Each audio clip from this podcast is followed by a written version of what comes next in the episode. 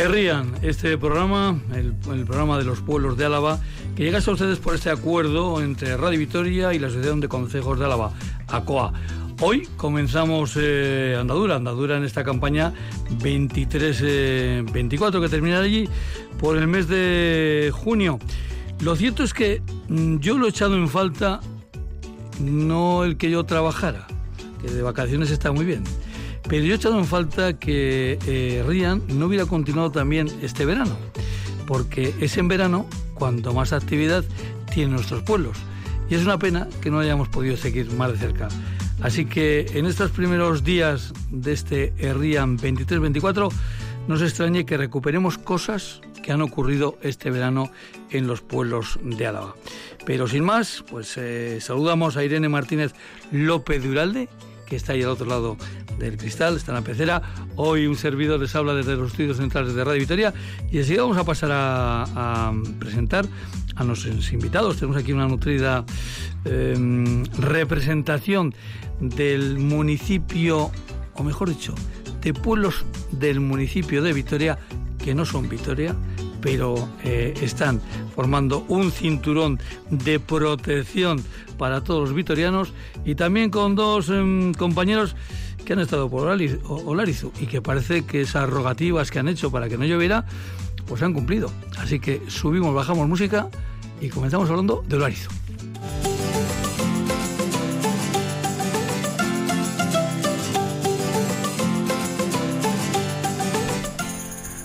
Roberto Flores. Presente. Y cuartel. Eh, ah, bueno, tú no has hecho la mili, claro. Sí, sí, estuve ah, yo. ¿Tú has hecho la mili? Sí, Divni, estuve yo ahí. Eh. Sí. Eh, Roberto Flores. En el Ayun. En el Ayun. Ah, ¿no es el Ayun? El Ayun era, si va a la mili a hacer el Ayun, ¿no? Pero si Divni era antes todavía. Antes, antes, antes de nuestra época, sí. Somos de la quita los dos. Pero yo soy uf, viejísimo. Bueno, en fin, me lo voy a tomar como un cumplido. Eh, Roberto Flores y el segundo apellido, porque sabes que en este programa todo el mundo tiene segundo apellido. Ya. Yo no lo tengo. que sí. Lo has perdido. es, que fíjate, soy eh, pariente, por. Lo que pasa es que es un poco triste todo esto, pero bueno, pariente de. Eh, soy sobrino nieto de Lola Flores. Y creo que algún parentesco con María Jiménez. Así que. Estamos de luto, entonces, claro. Ahí está la cosa. O sea, Roberto eh, Flores Jiménez. Ahí está. Vamos. Muy bien. ¿De profesión? Eh, idiota, pues, pues, eh, eh, pues, no lo sé. Tú lo sabes, fui alumno tuyo prácticamente en, estas vidas periodísticas. me, estás, me estás estropeando el currículum. Pero bueno, ¿qué se lo va a hacer? Pero fíjate, no, te lo he dicho antes, para mí el otro día sentí un golpe de. No sé, de buenas sensaciones. El otro día estaba escuchando Radio, Vitoria, un, vuelco, cuando Radio Vitoria estaba haciendo el programa especial del festival, ahí en la alfombra naranja. Digo, coño, perdón por la expresión, se me ha escapado. Concho. Los tres han estado conmigo en Radio Rioja La Besa. Te refieres a David Sainz Trinche, a, a, gran Isabel Irigoyen, el gran David Sainz, y el Tontaina de Floro. O sea, yo. O sea, sí, los tres. lo de David no lo sabía, lo de Isabel sí, lo sabía. Oye, pues que habéis progresado en esto de la radio. Sí, no veas, ahí estábamos, metiendo horas y horas y horas. Lo hemos pasado muy bien. Hemos llegasteis, a, llegasteis a conocer muy bien la. Eh, la diferencia que hay entre Vitoria y La Guardia, ¿verdad? Los kilómetros que hay. Eh, sí, sí, sí. Además íbamos por Herrera siempre, ¿eh? Muy bonito. Oye, la época que me... Estuve tres meses. La época que me pilló a mí, estábamos... Ay, ¿Cómo se llama? ¿Tú te acuerdas quién me tocó? Eh, Jaime, Jaime. Jaime, Jaime, no, me acuerdo el apellido. Era ex gimnasta. Sí, sí, sí. creo que sigue dando clases de gimnasia por aquí en algún centro cívico de Gasteiz. Y nos pilló una época, o sea, unos meses es que no, no cayó ni una gota prácticamente, ni octubre, noviembre, ni diciembre. Luego cayó todo en enero, que no sé si a quién le tocaría después, pero bueno, por siempre. Pues eh, yo creo que me parece que desde entonces no ha nevado allí, o sea que fíjate, si, si, te, echamos en, si te echamos en falta. Volveré. Una Ugarte. Ahora está el día, buenas tardes. Unai Ugarte, que también tiene segundo apellido, ¿verdad? Zumárraga. Zumárraga. Eh, Unai, tú tienes que estar aquí.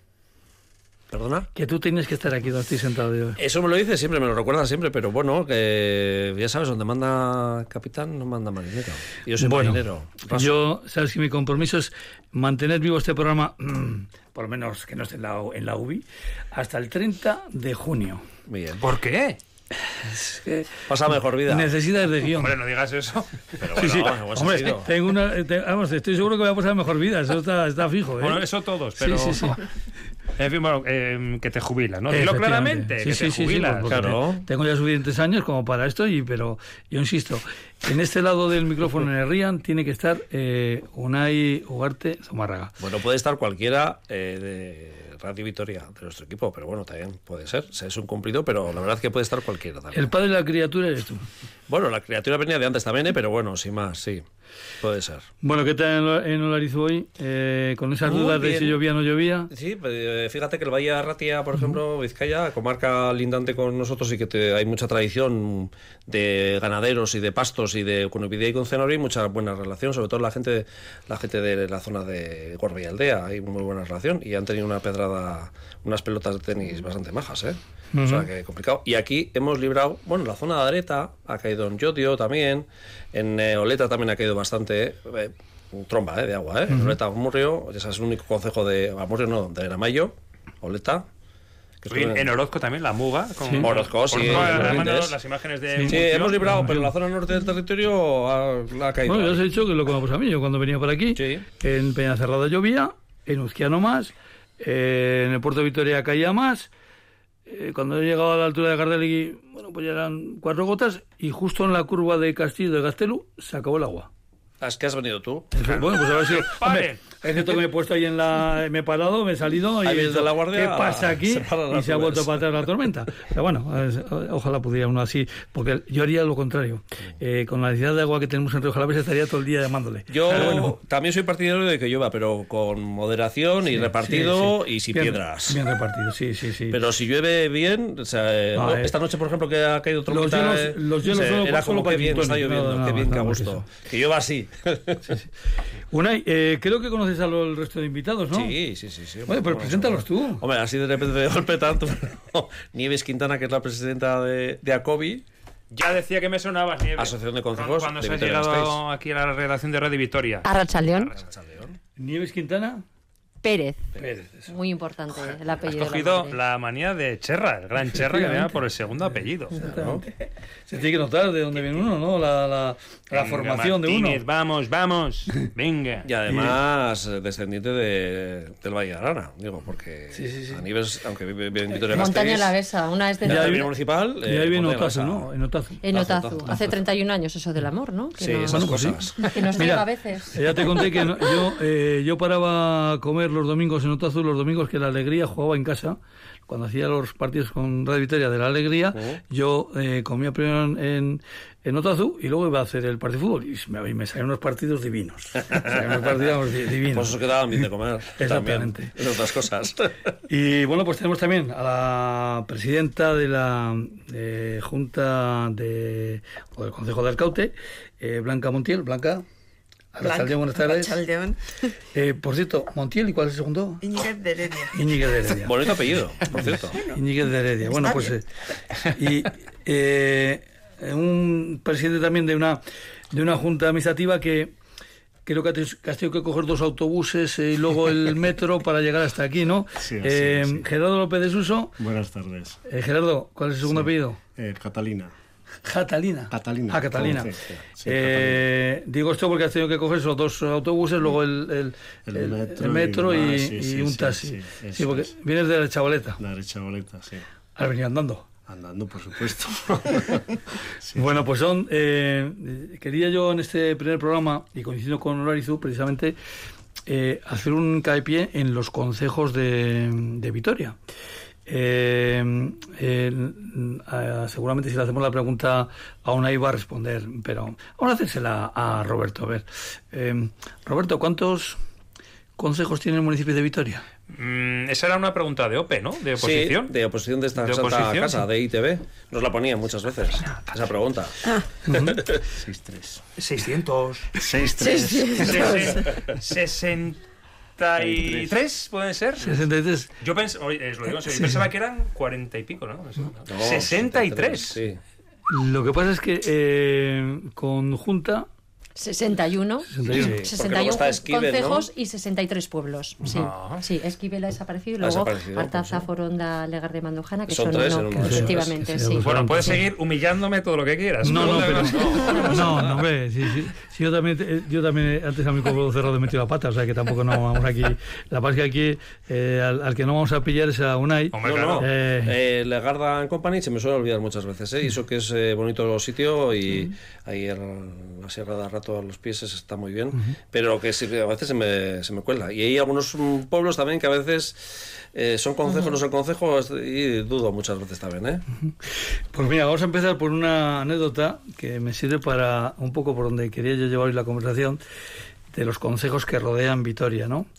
Eh, Blanca, te decía que en cierta ocasión alguien me comentó, oye, me pre- no, me preguntó, dice, pero oye, pero el pueblo de Arcaute existe. Digo, oye, tú la Academia de Policía la has visto, ¿no? Sí, sí, y la granja, y la gasolinera. Digo, carajo, ¿y el pueblo no lo ves? ¿Qué pasa? ¿Tan discretos sois que no? O sea, pasa la gente por la carretera, ve esos tres elementos y no ve el pueblo. Hombre, yo creo que discretos hemos sido siempre, o ha sido siempre en general. Pero es algo muy frecuente, yo creo que con todos los pueblos, que la gente, cuando hay carreteras, si no son de la zona, lo que pasan es de largo. Es decir, pasas por medio de la carretera y pasas por pueblos que no sabes ni quiénes ni cuáles son. Y bueno, pues a veces si no entras o no tienes algo por qué entrar, pues no te enteras de los pueblos que hay. Voy a abusar también de una anécdota que nos Ah, has bueno, contado. sí. Eh, en, en una ocasión parece que tuviste que ir a, a Archaña. a Sí, tuve una- que denunciar una, un una robo, denuncia. y un claro, robo de, de, bueno, del monedero. Y al, y al decir mi dónde vivías, eh, el Archaña claro, te miró y- así, oh, Sí, raro. y el, sí, el, fui, a, fui a la, a la chacha y bueno, me, me empezó a coger los datos y me dice, bueno, domicilio. Digo, pues Arcaute. Se me queda así, se me queda un poco para atrás. Claro, para él la academia, ¿no? Y, claro. Y, y luego, pues sí, Arcaute 31, bueno, mi, mi, mi dirección. Y se me queda todavía más mosca. Digo, mire, es que el pueblo de Arcaute existe, no solo la academia. Antes que la academia. Y digo, la academia está en el pueblo de Arcaute, pero el pueblo es anterior. Claro. Y bueno, el tío ya sigue con lo suyo, ¿no? Ya seguimos cada uno con la denuncia. Pero bueno, es la, es la, yo creo que es una cosa general y es cuestión de que las carreteras lo que han hecho, bueno, pues son necesarias porque unen puntos y son la forma de desplazarnos, pero los pueblos quedan un poco difuminados, ¿no? Quedan un poco fuera de la vista o de la porque se, se engloban en lo que es la carretera, ¿no? Tú pasas a lo mejor porque ves el cartel y dices, ah, pues vamos por este lado o por este pueblo, pero no sabes ni qué pueblo es, ni has entrado, ni sabes lo que hay, ni su historia. Bueno, ya la historia me parece ya un punto muy, muy, muy grande, pero Porque igual tiene una historia súper chula, Arcaute. muchísima tiene. Oye, sí, sí, pues sí. esto hay que contar algún día, ¿eh? Tiene una fuente muy bonita, por cierto. sí. Muy, muy Sí, bonita, sí, muy bonita. Yo no he estado nunca ahí en Arcaute. Bueno, en la comisaría sí, he estado, en la calle, pero, pero no. No, pero oye, qué, qué curioso. Sí, la, la- bueno, la hemos reconstruido hace muy poquito, porque es que por ahí pasaba lo que era la... A ver, calzada, no sé si eran calzadas, no era calzada romana, no, era, Sí, era una calzada medieval, sí. No, no, bueno, no lo sé, yo ya no me meto tanto, Sí. pero sé que era medieval y era el camino de, de Salvatierra. Mm. Y entonces hay una casa de postas y queda la pared, queda una pared y estaba la fuente que estaba era una ruina total y entonces bueno la reconstruimos y bueno pues ha quedado la verdad es que ha quedado dentro del conjunto un poco deslucida pues porque casi no se ve no como pasa con las cosas antiguas todo ha crecido hacia arriba y Que ha quedado muy baja. ha quedado muy pero- bajita. Pero es muy bonita, ¿eh? Es muy bonita. bonita. Y bueno, reconstruimos todo menos la cruz que tenía encima, que tampoco sabemos exactamente de qué año es. Pero bueno, eh, hemos hecho, encontramos una foto antigua y entonces hemos hecho, bueno, hemos, lo hemos rellenado, que se vea que no es auténtica, o sea, que es nueva, pero que, que tenga la misma forma que la de antes. Gerardo y Chavaleta es eso que queda entre una hilera de casas por un lado y otra hilera de casas por otro, ¿no? Bueno, a ver, la chavaleta, sí. a ver. Eh, hemos sido un poco engullidos, pero bueno, el pueblo existe. Como Arcaute existe, Efectivamente. eh, Arechavaleta existe. Eh, acércate, es acércate al micrófono. eh, es el, el núcleo rural, todavía existe. Sí que hay, ha habido un, un desarrollo urbanístico pues que ha atropellado al Sí, sí. pueblo. Sí, ¿no? porque además ha sido muy rápido. muy rápido. eh, nos han amurallado, parece, están rodeados. Si no entras en lo que es el, el pueblo en sí, no te das cuenta de que hay un pueblo rural, de que con sus casas eh, y esto, ¿no? Pues hay que tener un poco un tirón de orejas a los que planifican los, eh, los desarrollos urbanísticos de Vitoria, que hay que proteger un poco eh, a los pueblos. O que hay una transición urbanística igual también, ¿no? Que, Sí, sí, que sí, diluya sí, un no- poco, no- pero no que- tan de que golpe, es un claro. plan de golpe. un poco más amable, ¿no? Si es que las mismas directrices de los planes generales te dicen que iban a ser eh, un, un ensamblaje un poco más amable, ¿no? Con vivienda un poco más baja y luego según se iban acercando a Vitoria, vivienda más alta, para que no se intentar eh, que sea un- una conexión eh, mejor, ¿no? Y, y que no se borre eh, esa historia de esos pueblos, porque cada pueblo tiene su historia.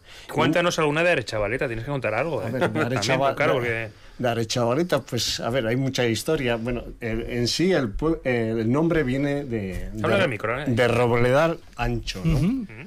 Eh, muchos, eh, seguramente eh, muchas eh, vigas de, de las viviendas de Vitoria han venido del monte de Arechavaleta. Eh, había, eh, siempre ha habido tejera, tejera de hacer tejas en el monte, pues eh, era un monte con bastante arcilla y, y desde, eh, no sé el tiempo, pero eh, existía eh, Texas. Y los labradores de, de la zona, en tiempos de invierno que no había labores en el campo, pues eh, acarreaban esas tejas para la construcción de, de las viviendas de, de Vitoria. Muchos tejados, pues en su día se, se cubrían con esas tejas. Y luego, Mira, te voy a contar. La banda de música de La Guardia, Sí. en los años 40, en los años 30, 50, eh, cuando venían a tocar en fiestas a Vitoria, claro, cada uno venía con sus medios, eh, que eran muy, muy variados, algunos muy, muy rústicos. Quedaban en la chavaleta, se concentraban en la chavaleta antes de entrar en Vitoria. Entonces, las, anécdotas que tienen esos pueblos, ¿no? Sí, seguramente tendrían buen vino porque teníamos allí. ¿Eso es? Sí, sí, sí, sí, Claro. sí, sí, sí, ahí teníamos. eh, Había una venta, ¿no? Había- Sí, una venta de vino y era un mayorista. eh, traía vino de La Rioja y en su día no Seguro sé que si- sería conocido de los de la, de los de la Sí, banda. seguro.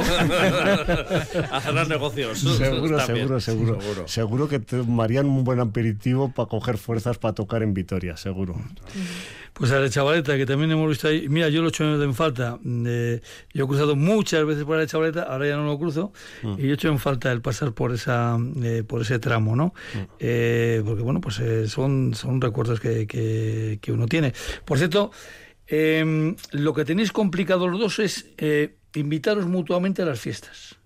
Sí. Está un poco lejos. No, no, no, no, pero es por otra Coinciden, cuestión. ¿no? ¿Por qué? Eh, ¿Cuándo celebráis fiestas en Arcaute? De a San Juan. ¿Cuándo celebráis en la chavaleta? San Juan. Claro. Bueno, Es complicado, claro. Bueno, por la mañana en un sitio y por la tarde en otro, y Eso. la noche... hacemos una comida y una cena. Eso es. No hay problema. ¿Y en Otrazo cuándo son las fiestas? Bueno, pues el 4 de julio. 4 de julio. Sí, durante unos años, bueno, se dejó de hacer porque, bueno, pues se hacía simplemente ya una cena. Yo no he conocido, yo llevo 31 años en Otazu y no he conocido fiesta en sí con música y demás. Y bueno, ahora se ha empezado a retomar, ha habido un grupo de gente, bueno, pues hacer una cena, hacer algún grupo, un grupo de rock. Bueno, yo no he participado, es que es- nos pilla plena época de cosecha, entonces hay que recoger lo poco, lo mucho que tenemos, Porque tú sigues eh, diciendo con orgullo que eres agricultora. con muchísima honra. Eh, una agricultora que nos representaba, y además te voy a decir, nos representaba a todos, alaveses y alavesas, eh, en algunos foros, en, incluso en Madrid, cuando eh, no sé si eras la única, o como mucho, igual solo había dos mujeres. En, en ACOA, en, eh, cuando eh, había agricultores de todo, de todo el estado, y allí había COAG, yo iba en representación Acoag, del Acoag, País Vasco, sí. UAGA eh, a nivel de Araba. N a nivel de territorio, y yo iba a Coaja Madrid. Era, fui la primera mujer, iba sola. Yo digo a esa mesa de sabios. Eh, a veces luego iba una técnica de COAG y la verdad es que me sentía muy sola, pero había que echarle narices, había que echarle porque las mujeres estamos también en el campo, estamos con el ganado, estamos en el campo, somos una más y estamos en los pueblos y hace, creo que hacemos un papel muy importante. Entonces había que reivindicar, aunque me lo pasaba fatal, ¿eh? Se me ponía un nudo en el estómago, vamos. Pero de rabia, que aquí no consigo, que tengo que alzar la voz. de impotencia, Roberto, porque yo mm, tristemente eh, me di cuenta que tenía que pensar cómo iba vestida. Porque Sí, porque decían, uy, las vasquita, ¿cómo nos ha venido hoy? Entonces yo dije, tela, ostras. Yo hablaba de lo que pedía desde mi, territorio o lo que yo creía, entonces vi que se me, o sea, me decían esos comentarios, tú no vas ahí para exhibirte ni para... Es triste, tienes que ser mujer para, para vivirlo. Y como yo me imagino que muchas antes que fueron pioneras, que yo fíjate, yo te estoy hablando de los años 2008, 2009, o sea, no te estoy hablando hace tanto. Eh, así que me imagino las pobres mujeres de antes, nuestras madres, lo que han tenido que pelear y trabajar a la sombra. Pues bravo por vosotras. Y bravo por ellas. Y bravo, por, ellas. Y bravo por ellas, sobre todo por ellas, porque a nosotras se nos visibiliza y a ellas no. Oye, creo que los tres estáis en la, en la ejecutiva de ACOBI. ¿Qué es ACOBI? Pues ACOBI es la Asociación de Concejos del Ayuntamiento de Vitoria. O sea que ahí en Álava tenemos dos asociaciones, ACOA y ACOBI. Eh, dos asociaciones eh, paralelas que supongo que tendréis en muchos casos eh, pues conexiones, ¿no? Sí, claro, eh, por supuesto, pero luego a la hora de lidiar con Ayuntamiento de Vitoria, bueno, pues a eh, se centra más lo que tú ya has comentado anteriormente. Se habla de Ayuntamiento de Vitoria y ¿qué visibilizas? ¿Qué piensas? Vitoria. Estamos 63 pueblos, que hoy precisamente cuando hemos hecho el recorrido de los mojones, pues eh, eh, la gente, el ciudadano, el urbanita de a pie, bueno, los que iban de grupos políticos y demás y representantes, pues, pues ven eh, el trabajo que se hace desde los pueblos, el agrícola y ganadero, cómo se mantiene en nuestros pueblos, la importancia de la actividad agrícola y ganadera, la importancia de nuestros concejos, que conservamos el territorio y bueno, y ahí estamos precisamente ah, desde ACOBI para representar, para aglutinar, para tramitar, para defender, para luchar, para pedir y seguiría mucho más a estos 63 pueblos. Eh, me ha dicho hoy una señora que dice, no, eh, Nieves es cañera. Esa señora fue más, fue, fue pionera y fue cañera, fue también la primera mujer. Creo que has entrevistado tú, Unai, actualmente a la responsable de zona rural del Ayuntamiento de Vitoria, que fue presidenta de... También fue presidenta de COVID, sí. Pero es verdad que los eh, eh, consejos del término municipal de Vitoria-Gasteiz votan en las elecciones de ACOA, por eso que es eh, otra, otra, forma de participación importante y lo que pasa es que ACOBI es pues, no, pues lo que es el término municipal de Vitoria-Gasteiz y ahí tienen también... Es que los consejos de, Vitoria-Gasteiz funcionan distinto a los consejos del resto del territorio. Ahí tienen una serie de servicios que el Ayuntamiento cede, pero a base de que ACOBI está ahí Taca, taca, taca. Oye, esa me las es Miren Fernández de Landa, de la que habláis. Ay, perdón, que no hemos dicho nombres. Punto, punto para mí. Clink. Hay 63 pueblos que tenemos. Ha recuperado aquí. ¿Qué va? Bueno, pues eh, otras preguntas que ya se las hacemos a una y así yo no meto la pata, porque igual me, igual me dejo alguno. ¿Cuántos consejos tenemos en Álava?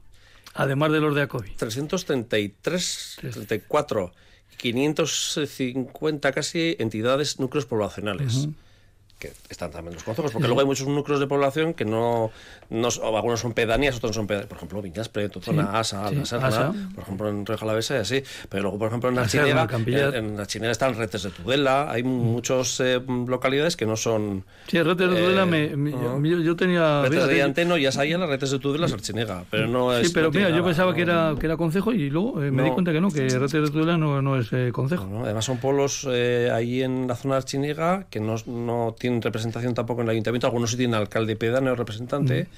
Y en Archiniega eh, tienen, bueno, son pequeñitos, pero unos núcleos poblacionales, unos, unas torres y unas casas impresionantes, ¿eh? Lo que tienen, y, luego el, lo comunal, el bien comunal que tienen es también bastante importante para no tener, eh, no estar constituidos como concejos, claro. De hecho, hace poco, ahí lindan con Orduña, Vizcaya, el año pasado, en el anterior, eh, Vizcaya ha reconocido como que pueden elegir alcalde pedáneo en cuatro de las, las juntas de Ruzábal, que le llaman. Y hace poco que han, de la Diputación de Vizcaya, que hasta ahora nunca ha tenido ese tipo de representación local, tiene desde, desde hace dos, tres años. Pueden elegir. sí, la, dicho esta tarde, esta tarde, Roberto. Pongan un, un UNAI en su vida. Pero en lugar de Siri que te localiza Sí, sí, algo de sí. No, no, no, que- que luego me equivoco también muchas cosas. Ya está, de fiesta. ¿Dónde hay fiestas? Hoy acaban las 7 fiestas de octubre? Legutio, junto a administrativo de Legutio, cofradías. han Pero mañana, ¿qué hoy. día es? ¿Mañana es? Y, no, ma- El- mañana El día de la Virgen de. Claro, Pero eso lo he aprendido yo esta 12. mañana porque me lo has dicho tú. Pero, por ejemplo, también hoy Alegría Dulanchi se rematan las fiestas eh, con la Virgen de Ayala. ¿Qué más Que queréis además saber? ¿Qué más queréis hoy han tenido que trasladar la comida al. Han hecho las piscinas. Nos, han, nos acaba de comentar aquí un Ah, sí, vecino de sí, Alegría sí, sí, sí, sí. Bueno, hoy también, ya que estamos hablando, pues terminan las fiestas eh, de una forma muy curiosa en el ciego, con, También el, es con el entierro de Barriguelo. Es verdad, sí, Barihuelo, sí. Por cierto, que este año, mira, ya que estamos hablando del ciego, eh, yo creo que ya no tendría que ser noticia, pero bueno, eh, este año eh, ese personaje que se convierte, cuando se convierte en persona, eh, ha sido Barriguela.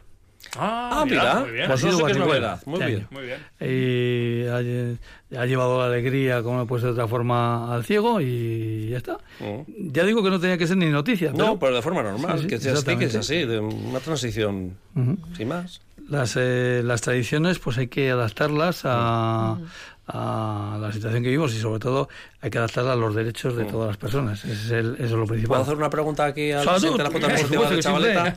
No, es que a mí me duele mucho y me duele mi culpa también de aquí desde Radio Victoria.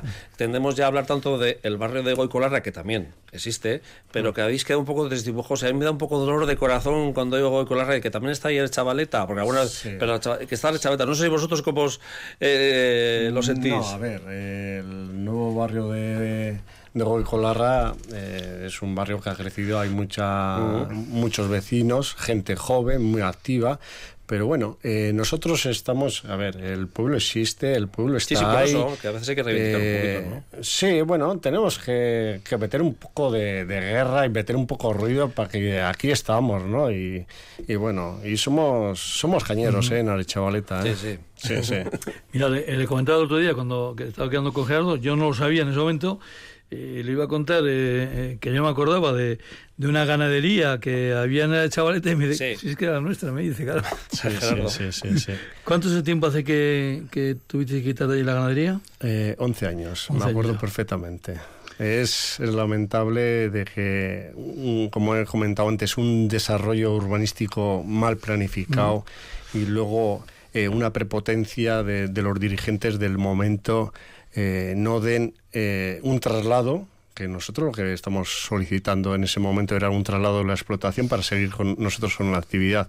Prometieron eso en los medios de comunicación y hoy tengo que aclarar que hoy en día no he podido trasladar. Hemos tenido que cerrar nuestra explotación ganadera. Sí que sigo con la agricultura gracias a que, bueno, pues eh, hemos encontrado otro sitio donde guardar las máquinas y demás. Seguimos con los campos. Pero eh, esa ilusión que teníamos y ese empleo o ese proyecto de vida eh, ganadero lo hemos tenido que abandonar. ¿eh? Y, únicamente por la, no sé, la incapacidad de, algunos dirigentes de, de- de poder ver que, hay que, hay que cuidar, hay que lo que son eh, los trabajos tradicionales de los pueblos.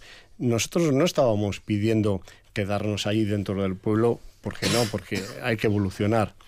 Pues teníamos que salir eh, eh, a otro sitio más apartados para no eh, ocasionar molestias a los vecinos, pero hay que, hay que cuidar, hay que... en lo que es la ganadería y bueno el, campo tenemos un grave problema de relevo generacional. Y no me extraña tú le dices con las co- complicaciones normales que, hoy hay para seguir una explotación y más en el Ayuntamiento de Vitoria, con, eh, sobre todo con temas de lo que es las normas urbanísticas, eh, eh, los jóvenes dicen, para vivir así, no, no, yo no, necesito un, un proyecto de vida, necesito unas instalaciones nuevas. ¿Qué pasa? Que cuando van a solicitar licencias, dicen, no, aquí no se puede, no se puede. ¿Y entonces qué? ¿Eh? La, la ciudad evoluciona, eh, va mejorando, va actualizándose en sus medios y demás, y el campo, eh, en el Ayuntamiento de Vitoria, en muchas zonas no pueden hacer nada, y eso evoca al cierre de muchas explotaciones. Nada, gracias. No, no, por no. No, pero sí, el- porque el eh, fíjate que yo cuando estaba hablando contigo mm, te, yo te comentaba, digo, joder, me acuerdo de la chavaleta de aquella ganadería, y dice, no, si era nuestra. Oh. Yo no sabía que era... Sí, sí, una, una, una ganadería, además que, que teníamos eh, incluso eh, premios a nivel internacional por las vacas, eh, la genética de, de nuestra explotación. Era una ¿Cuántas teníais, Gerardo? Era... Pues eh, unas 100 eh, vacas de, de leche. De leche. Sí, sí, sí, sí, sí, pero joder, es que era, a ver, era una ilusión. Es, yo yo me, me defino como agricultor ganadero aficionado, porque lo que hago lo hago de afición, porque me gusta. ¿Me entiendes? Y que te, te, te, te corten así. Sí, que sientes pasión y te la cercena, ¿no? Eh, eso es, eso es, eso es. Bueno, pues si os parece ahora vamos a hacer una parada que es obligatoria en este programa, eh, interesante para todos, ¿verdad? Que es el, el de, el de tiempo. Creo que está por allá, eh, tenemos por allá en Ecomazo. Mm, Vamos a ver. Eguraldia, orain eta hemen. Arrachaldeón, Eneco. Arrachaldeón, ¿qué tal? Eh, eres Eneco, ¿verdad? Sí. Sí, mira, eh, me dice, eh, eh, estoy aquí con Roberto y con una Saludos, Eneco. Y los, y los Hace dos han- mil años. Saludos, Eneco. sí. Los dos han, han dicho que sí y yo eh, me comprometo a que durante esta temporada mm, distinguiros y, y no confundirme entre vosotros dos. Ah, Eneco y David Eh, Pierna. Efectivamente, yo Roberto y Unai no tenían problemas, ¿eh? Bueno, tengo... Bueno, alguna vez. Bueno, pues yo me comprometo a, eso, a, a diferenciar. La cosa es que mm, habría, tengo un truco, porque si hago una pregunta de fútbol, eh, ya sé, entonces, entonces ya, ya sé Ah, vale, ya a, uno, a uno y a otro. Pero bueno, vamos a lo nuestro. Eh, bueno, pues como años anteriores, eh, pues hay que mm, hablar un poco de cómo ha ido el día. eh, y cómo puede terminar, porque hoy teníamos por aquí una espada de Damocles en forma de tormentas que mm, parece que de momento aquí lo que es en, en Vitoria y su entorno hemos, hemos librado, ¿no? Sí, eh, no sé qué habéis hecho, pero eh, os han pasado por la izquierda, os han pasado por la derecha. Han- hemos tenido chubascos fuertes, hemos tenido chubascos muy fuertes, hemos tenido también chubascos fuertes en Álava, especialmente en la zona de la, de la divisoria de aguas. Y sin embargo, pues en Vitoria no sé si ha llegado a llover algo. Sí, han caído bien. unas gotas, han caído, unas gotas han caído. Pero sí, por la zona de Euleta ha, dado registros vuestra estación meteorológica y también en, en la zona de Areta, en Llodio, ¿no? Efectivamente, sí. Sí, sí. Y toda la zona también de Amurrio, eh, las estribaciones de Gorbea. Y ahora mismo, eh, hace nada, hace 20 minutos, en Montaña Alavesa, en Iturrieta, hemos tenido también un chubasco bastante intenso. Pero por lo que sea, pues eh, las tormentas sabían que hoy no tenían que pasar por, por la capital. Sí, bueno, más bien por los Larizu, es que, bueno, pues ya que estaba ahí la gente, pues que disfrutara. Ahora que hablar de la división de aguas, tenemos que hacer un programa un día desde ese, eh, desde ese caserío que eh, existe en, en Aramayo, que dice que cuando llueve, eh, una parte del agua va para un lado y la otra va para la otra divisoria, ¿no? Hay un caserío que dicen que, que hace esta función, ¿no? Así que eh, un día de estos eh, lo visitaremos. Bueno, eh, Que tempera- vengan Eneco y David, para que no les confundas. Sí, mira, además es una buena oportunidad para que vayan los dos y así yo ya les pongo cara y ya, pues igual ya no los confundo. Eh, las temperaturas sí que han estado por donde, bueno, pues eh, eh, donde ha llovido, lógicamente han pegado el bajonazo, pero han Eso vuelto es. a ser elevadas. Sí, hemos vuelto a tener una jornada bastante calurosa. Eh, tampoco es que las temperaturas hayan sido una barbaridad. Nos hemos quedado en torno a los septiembre, además, 27 todavía. grados. Pero yo creo que también eh, teníamos un poco de bochorno debido a la humedad. eh, que, bueno, a pesar de que las temperaturas eran contenidas, pues ha hecho que a veces eh, la sensación haya sido un poquito de bochorno. Hemos tenido una humedad bastante alta por la cercanía de las tormentas y yo creo que se ha notado más que el hecho de que los termómetros hayan subido o hayan dejado de subir. Eh, y para mañana, ¿qué nos puedes hablar? Bueno, pues eh, mañana vamos a tener el cielo eh, nublado durante toda la jornada. A diferencia de hoy, no vamos a tener esos ratos soleados durante las horas centrales y por eso, y unido a que el viento va a soplar del norte, pues mañana vamos a tener unas temperaturas bastante más contenidas. En algunos sitios nos vamos a quedar en torno a los 20 grados de temperatura máxima. En otros, sobre todo Valle del Ebro, subiremos hasta los 25 Así que para mañana las máximas entre los 20 y los 25 grados, bastante nubosidad y eh, chubascos eh, tormentosos que eh, nos darán un poquito de tregua durante la mañana, pero a partir de la tarde pues irán entrando poco a poco. Esos chubascos de mañana van a venir por una parte desde el mar hacia la zona de Ayaraldea pero también nos van a venir del interior hacia la zona del eje del Ebro, así que se juntarán en algún momento. Bueno, eh, de manera espectacular. En Río Javier lo que nos falta es eh, que salga el norte, precisamente. es curioso porque cuando dicen, no, es que hace falta que salga el viento norte para que seque la uva, ¿no? Si lo que ha llovido. Hombre, pues más rápido se secará con el bochorno. Pero hay una diferencia. Con el bochorno se puede pudrir. Que es, muy diferente la, la cuestión. Así que bueno, pues en eco, mañana si te parece a la misma hora volvemos a charlar. Aquí estaremos. Venga. Un abrazo. Venga, un saludo a todos.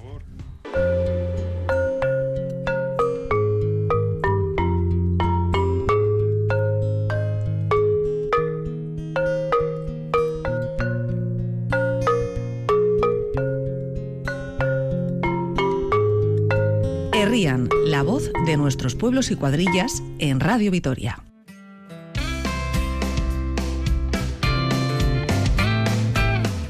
Vamos a ello. Eh, como veis, un año no hemos cambiado nada, ni las eh, sintonías, ni los eh, fondos, porque lo que está bien hecho. Es que a veces no hay que cambiarlo. Exactamente, lo que está bien hecho, bien hecho está. O porque no, no tenía tiempo igual de, de cambiarlo. No, no, no, porque está muy bien planificado este programa, planificado por quien lo creo y, eso es lo que, lo que yo digo siempre. Vamos a hacer una pregunta a nuestros mm, tres invitados. una pregunta que a mí me gusta hacer cuando hablamos de consejos. ¿Cómo funcionan las veredas en vuestros tres consejos? hay, hay movimiento de cuello, y tal. O sea, ¿las veredas es algo que ha desaparecido ya? No. No. No. Acercaos, acercaos el micrófono. Sí, sí. No, no ha desaparecido. Por, a ver, nosotros, eh, de hecho, ya nos hacemos eh, veredas obligatorias, sino voluntarias, ¿no? El que quiera eh, que, que, participe. porque ya eh, por, por, desgracia, la, edad media de los vecinos de los pueblos, pues ya no tendrían que ir ninguno a la vereda casi, porque ya pasando de los 60 años me parece que ya no tienen la obligación de ir a la vereda. Pero bueno, allí es bien recibido el que quiere echar una mano y se hacen cosas pues sencillas y eso, bien, oye, participamos. En el sí, también, sí, sí. Además, eh, intenta que incluso la gente que es más remolona acuda. Y, y, sí, organizamos las fiestas, pues ahora estamos con la organización, pero por ejemplo vamos a tener que pulir o limpiar todos los bancos que estaban, todo el mobiliario urbano y eso lo hacemos entre los del pueblo. ¿Y cuánto se tarda? Claro, la vereda que es en una mañana os hacéis... A ver, no, no. Se acaba de hacer la pregunta de urbanita, ¿eh? Claro, claro, pero es que por eso me quiere tener aquí... Sí, sí, que está bien, para que luego nuestros oyentes también entiendan otras asuntos. Pues a ver, mi cuñado, por ejemplo, en una mañana, o sea, de Marieta salen y, bueno, pues se hacen ahí más o menos buena parte de la vereda hacen. A ver, nosotros organizamos el día de San, de San Juan, que es la fiesta, el fin de semana ese que coincide con fiestas, desde el lunes. Y entonces más o menos desde el lunes a jueves. Entonces se va de 6 a, a 8. Entonces, bueno, pues al principio se limpia un poco lo que es la zona de, bueno, pues un poco las acequias que tenemos en el pueblo, el cementerio. Eh, bueno, pues la plaza ahora ya como ha cambiado, pues ya no sé cómo va a ser, cómo serán, pero bueno, eh, luego se prepara y luego hacemos el día antes de la fiesta, que es para abierta como a todo el mundo que se quiere inventar, pues hacemos una cena, una barbacoa para los, los del pueblo. Y entonces ahí se preparan, se hacen las compras de lo que hay que comprar, de lo que hay que hacer. Se saca incluso, pues eso, donde se hace la barbacoa es, la, está hecha por vecinos. Y por supuesto tenemos el problema que has dicho de, de la edad tenemos una edad muy alta en el, y claro, pues hay gente que es que no puede. Y bueno, hay gente que no puede hacer muchas cosas. Mm. Pero bueno, todavía hay gente que colabora, incluso han empezado a colaborar gente joven que hasta ahora no, bueno, que ya empiezan a tener una cierta edad. Y este año hemos tenido, mm, bueno, pues jóvenes que han estado haciéndolo. Y aquellos que llegan a vivir eh, a estos pueblos, a estos consejos, ¿Ya entienden la filosofía de, de la vereda? Mm, Bueno, a Pues ver, mal. hay, hay que educarles. También es que eh, es, es una asignatura pendiente de, de los mismos eh, que, que estamos en los pueblos, de los nativos de los pueblos, ¿no? El- educarles a esa gente que viene, siempre y cuando quieran aceptar dónde han ido a vivir, ¿no? El enseñarles, pues bueno, pues qué es, ¿no? Eh, eh, por ejemplo, la vereda en sí antes eh, era un trabajo colectivo para sacar adelante un proyecto. Es una forma de hacer pueblo. Sí. Eh, hay, hay, es, es, es una forma de hacer pueblo, es un acto social. Nosotros eh, así lo planteamos, como un acto social. Hoy en día no hay necesidad de, de- de- mano de obra para hacer eh, sacar un proyecto adelante. A- antiguamente sí, ¿no? Porque no había otros medios económicos y demás. Pero hoy en día es un acto social. Estás una mañana trabajando, como decía el compañero, y después eh, un buen almuerzo El almuerzo, claro. el almuerzo, la tertulia, y vas conociendo que muchos, eh, gener- generalmente de la gente nueva, eh, no sabe quién está detrás del seto. Mm. Es romper un poco el hielo, ¿no? Esa- Sí, sí, sí, no, pero es que Sí, eh, si te das un poco cuenta eh, o te fijas en los pueblos, las casas tradicionales de los pueblos, la fachada da a la acera, a la calle, en la huerta. eh, tú paseas y ves ah, allí al hombre o la mujer ahí que está escardando su, su huerta, lo ves. El, el que va de como urbanita a conquistar el pueblo, eh, cierra su parcela, planta un seto de dos metros y no sabes quién vive allí. Entonces hay que hacer, intentar educar a esa gente, ¿no?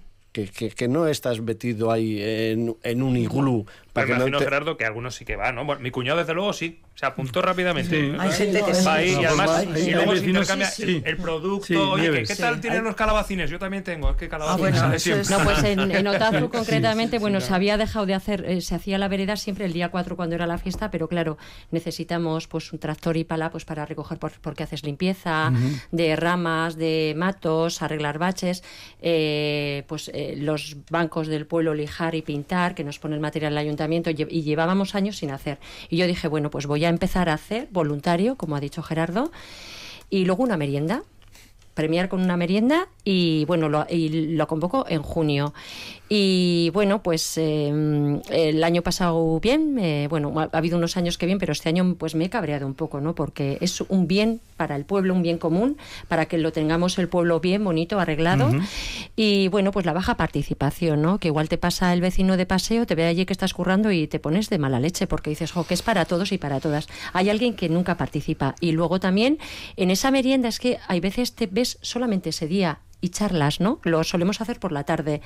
Entonces, jo, sí que dices, jo, que, que no haya una preocupación, ¿no? Que tú vienes al pueblo, te cierras en tu chalete, te haces el muro que pones antes, cerrar el seto que poner el buzón, ¿eh? Lo primero eso, antes que poner el buzón. Y, jo, pues que si vas a un pueblo también que participes, que te impliques y que, y que hacer vida del pueblo, que para eso eran las veredas. Hacer Así es. comunidad. Eso. hacer Efectivamente, pueblo. de hacer pueblo, hacer pueblo. Pues a del pueblo es lo que se trata también este, o pueblos en este programa de RIA. A los eh, cinco, os voy a dar las gracias por haber estado aquí hoy en los estudios de Radio Victoria. Y Me lo he pasado muy bien. ¿Qué quieres que te diga? Sí, sí, yo también. y pues gracias sí, por aquí, invitarnos. Pues eh, volveréis, si os lo habéis pasado bien, volveréis. eh, que- eh, hacemos vereda y pones el almuerzo. Por La merienda. A la merienda. Con la merienda, No, pero primero hay que picar ahí. No creo que haya Claro, problema por parte de claro. Juancho en ese No, aspecto. aparte de la merienda, mm, además será una merienda bien regada, no os preocupéis. Bien, bien. Eso también. Ahí va eso yo. sí que no hay problema. Pues a los cinco, pues eh, muchísimas gracias por estar hoy aquí. Ahora nos vamos a ir a hablar con los bomberos de, de Álava, con Javier Vergara. Con, van a tener como el pasado año una cita mensual.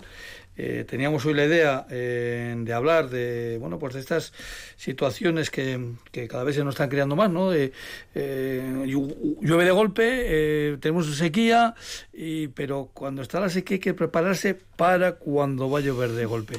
Aunque claro con este tema de Marruecos pues a lo mejor también hablamos de la labor que ellos hacen cuando salen también al, Claro. al extranjero. Así que le vamos a ir llamando a, a Javier me dice que ya está por ahí. Así que a los cinco muchísimas gracias por haber estado aquí en Radio Victoria. Gracias a ti por invitarnos, Juancho. Y no va a ser la última vez. Bueno, si, hay, si hay merienda. Sí, con merienda. Pondremos una merienda, como bien dice Gerardo, y, y volveréis aquí a, a los estudios centrales de Radio Victoria. Así que hasta la próxima. Por Gracias. favor.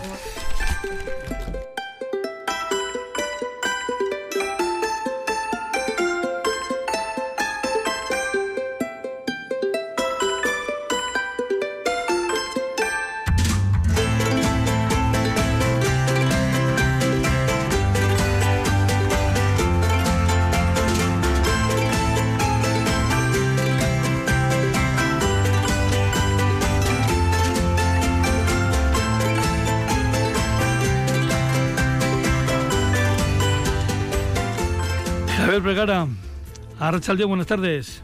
Arrachaldeón. Eh, Javier, bueno, pues eh, como te comentaba, cada eh, primer lunes de mes, si te parece, pues eh, vamos a tener aquí una cita contigo. Claro, este es el primer lunes de este mes, por lo menos para Rían. Eh, así que, como habíamos comentado, íbamos a hablar de esos preparativos que tenemos que tener para cuando, pues tal vez venga un golpe de agua fuerte, pero la noticia de la actualidad está también ese terremoto de, de Marruecos. Eh, para los que vosotros también en, eh, en otras ocasiones os habéis movido también desde aquí a, a otros puntos de, de la geografía europea, e incluso más allí, ¿no? Bueno, sí, siempre que hay un, un siniestro de esta magnitud a nivel internacional, hay movilidad de recursos porque hay, hay una petición de apoyo eh, eh, a otros países y entonces normalmente siempre se organizan salidas a, a prestar apoyo. En esta ocasión en Marruecos han salido contingentes eh, de la unidad militar, han salido contingentes de Comunidad de Madrid y sobre todo equipos eh, capacitados para trabajar en este tipo de situaciones, bueno, capacitados y acreditados, ¿no? Lo que se llaman los equipos USAR, para poder trabajar de- tanto con, con animales como con otras tecnologías en este tipo de, en este tipo de, de situaciones. La, la, la verdad es que son emergencias un poco eh, extraordinarias o un tanto extraordinarias que salen de lo que es la respuesta inmediata de, de- o la respuesta ordinaria que habitualmente los bomberos estamos acostumbrados a dar en el día a día, ¿de acuerdo? y, y, y es un tipo de situación que, aunque lo- más llamativo y lo que más se ve a veces son los equipos de búsqueda y rescate, ¿no? Tratando de localizar personas dentro de los escombros y, sacarlas con vida en esas primeras 32 horas, a- a- pues al objeto de que una vez que vamos ya eh, perdiendo en el tiempo la, capacidad de encontrar con- personas con vida pues cada vez más limitada, eh, hay una tarea detrás de- de pues de dar realojo, de dar cobijo, de dar sustento a un montón de personas desplazadas eh, que se encuentran en la calle y a las cuales pues hay que albergar y que forma parte también de todo lo que son los dispositivos de protección civil y de respuesta ante este tipo de emergencias que quizás no se ven tanto porque son más prolongadas en el tiempo y son menos menos llamativas, pero que implican también una, una gran eh, cantidad de, de recursos a, a movilizar, ¿no?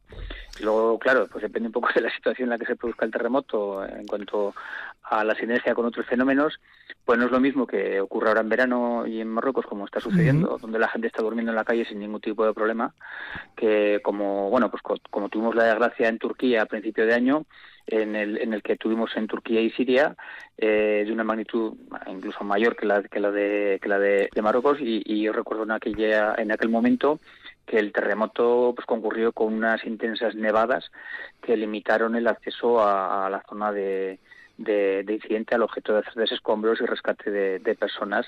Imaginemos, ¿no? Por un momento que esto ocurre en enero con, con bajas temperaturas, con una nevada impresionante y la gente que ha salido fuera de sus casas porque se ha caído, pues la, la situación tan riesga que, que tenemos, ¿no? Y la dificultad de rescate también en ese tipo de, de situaciones. Entonces, eh, lo que más se ve es el rescate, pero lo que hay detrás son muchas personas desplazadas que que en ese momento hay que dar cobijo, hay que albergue, y eso también forma parte de la, de la respuesta humanitaria y de la respuesta de emergencias, ¿no? que a veces eh, quizás no se ve tanto. En estas respuestas humanitarias de emergencias, en las que a ti te ha tocado trabajar en varios, eh, no sé si la palabra congreso es la, la adecuada, pero sí en encuentros de bomberos eh, europeos, ¿no? Sí, nosotros hemos trabajado prácticamente a, a nivel de, de cambio climático, de las emergencias que, que se están produciendo y que entendemos que cómo, cómo va cómo va a ir en, en un futuro el mundo de las emergencias Y se ha hablado mucho precisamente de esta, de esta segunda componente, ¿no?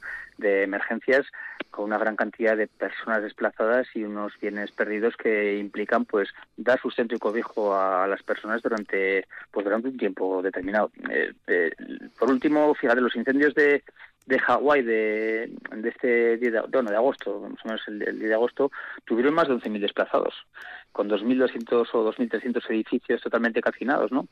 Dices, bueno, sí, el fuego, el fuego al final lo acabas controlando, lo acabas eh, extinguiendo, cambian las condiciones, pero claro, lo que queda detrás en cuanto a, a, pérdidas de bienes, en cuanto a realojo de personas, en cuanto a restitución de la vida ordinaria, ¿no? De las personas, la sociedad que, que se ha visto descolocada por el fenómeno, pues es, es, dantesco. Y esto es lo que nos está, a lo que nos están llevando ese tipo de, ese tipo de, pues de eventos, ¿no? Un montón de, personas eh, desaparecidas, un montón de personas desplazadas a las que hay que darle.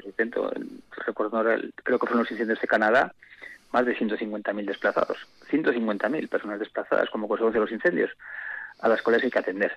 Entonces ahora cuando hablamos ya de las emergencias, de lo que nos viene con el cambio climático, de estas emergencias explosivas que duran muchos días, que implican una gran cantidad de personas desplazadas, una gran cantidad de recursos para darles frente, pues eh, hablamos ya de, de, de, preparaciones especialidades para segunda fase, ¿no? Para esa para esa fase ya que dura que dura más tiempo y en la cual entramos entre lo que es la respuesta y, y, y lo que es la rehabilitación o restitución de, de las condiciones de vida ordinarias, digamos, o, o, o normales de las de las personas dentro de su entorno social. Bueno, y luego también, eh, eh, digamos, en el día a día de Álava, de los pueblos eh, alaveses, o también, lógicamente, de las, de las, ciudades, de los pueblos grandes, está esta situación que se nos toca vivir cada vez más, eh, de no sé cuántas semanas sin, sin caer una gota, y de repente se abre el cielo y, y cae, la, en fin, una barbaridad. Eh, ¿Tenemos que estar preparados para estas, para estas situaciones? sí, tenemos que estar preparados. Eh, eh, ¿por qué? Sí, porque además lo claro, vuestro, lo, me lo sueles comentar muchas veces, son, son muchas más horas las que metéis en prevención que en intervención. Sí, sí, y la emergencia del futuro va a implicar meter muchísimas horas en planificación y prevención precisamente para evitar estos eventos calamitosos a una gran masa de población. Porque, bueno, al final, eh, hoy estaba un poco observando el mapa sísmico de la península y, y cómo la falla eh, de Marruecos pues limita un poco y cuáles son las zonas más problemas que tenemos nosotros. Ahí en la zona de Granada, Murcia, donde tuvimos el terremoto de Lorga y luego la falla, uh -huh. la falla pirenaica. Las, las, zonas sísmicas, pues más o menos ya se sabe cuáles, eh, son.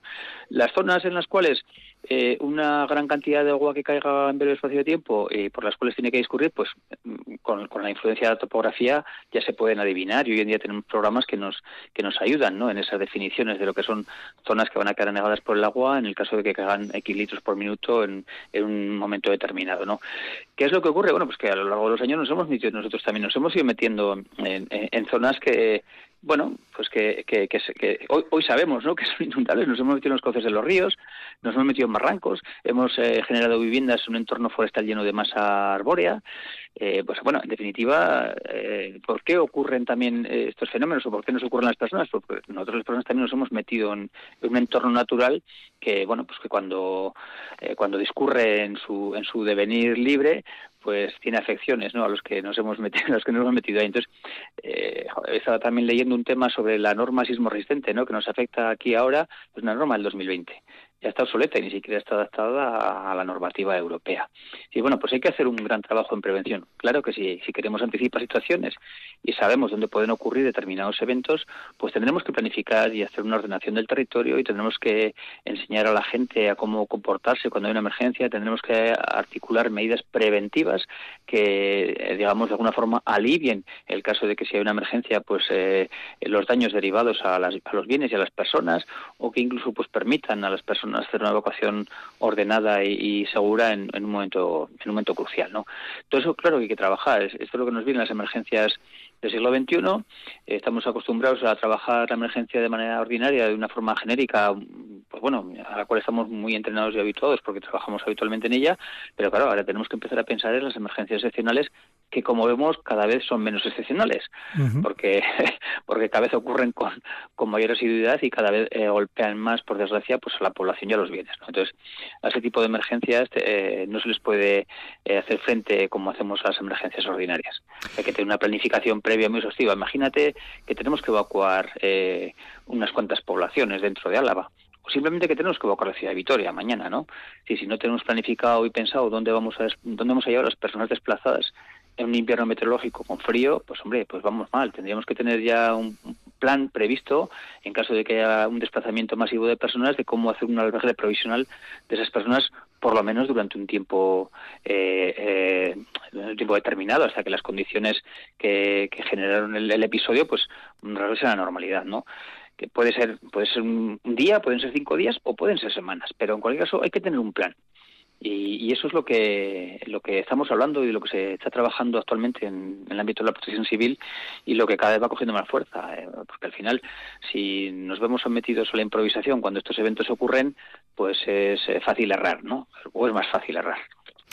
Bueno, pues aquí en este espacio que vamos a tener cada primer lunes de mes, como decimos, en el RIAN, vamos a ir hablando de esos consejos eh, sencillos. Eh, Iremos hablando de consejos a determinados eventos para que la gente también, pues, que este programa sirva de concienciación ciudadana y, aporte un, ¿no? a esta materia preventiva un, un granito de arena, ¿no? Por ejemplo, Javier, eh, estamos a principios mediados, ya sí que es de septiembre, mm. eh, dentro de poco más hay que hablar de chimeneas de chimeneas, así es, dentro de muy poco, porque Ya, ya parece que esta semana empiezan a bajar las temperaturas y ya sabemos cómo es nuestro territorio y a la que empiezan a bajar las temperaturas y la noche es un poquito fresca, pues encendemos las chimeneas, ¿no? Y claro, pues lo que nos pasa casi siempre es que, bueno, pues que estamos en verano con un calor apacible y ya, ya cuando llega el invierno ya limpiaremos la chimenea. Pero claro, siempre pues, llega el invierno a veces anticipadamente o llegan estos primeros fríos de manera anticipada y vamos a limpiar la vamos a activar la chimenea, vamos a hacer la chimenea, perdón, y probablemente no la hemos revisado y no hemos hecho la limpieza de ella. Mm, vamos a vamos a tratar de volver a inculcar esta filosofía de previo a encender chimeneas, previo a encender eh, calefactores o elementos de calefacción, hagamos una revisión de ellos. Y no me olvidaré de decir que, joder, si la podemos limpiar todos los años o al menos cada dos años la chimenea, pues que, es, una, tarea que, merece la pena y evita muchos problemas en casa. Javier Vergara, de Bomberos de Álava. Eh, dentro de tres semanas, porque ah, este primer lunes ha caído ya en 11, eh, pues volvemos a charlar. ¿Y por qué no? Pues igual cogemos este asunto de las chimeneas eh, por, por banda. Javier, un abrazo y muchísimas gracias por haber estado con nosotros y por estar esta campaña más con nosotros aquí en Herrian. Un abrazo. Vale. Agur, agur.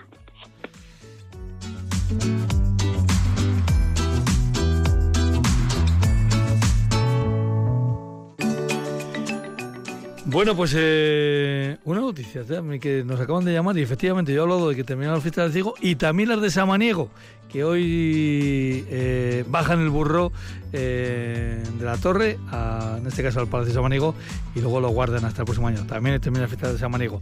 Bueno, pues lo que termina aquí también es este primer programa de Rian de esta temporada, con 19 grados de temperatura en el exterior de Radio Vitoria y con Irene Martínez López Duralde en el control central de esta emisora. Mañana un servidor ya les salvará desde La Guardia, aunque Irene seguro que está aquí en el control central de, de Radio Vitoria. Así que hasta mañana. Agur, agur.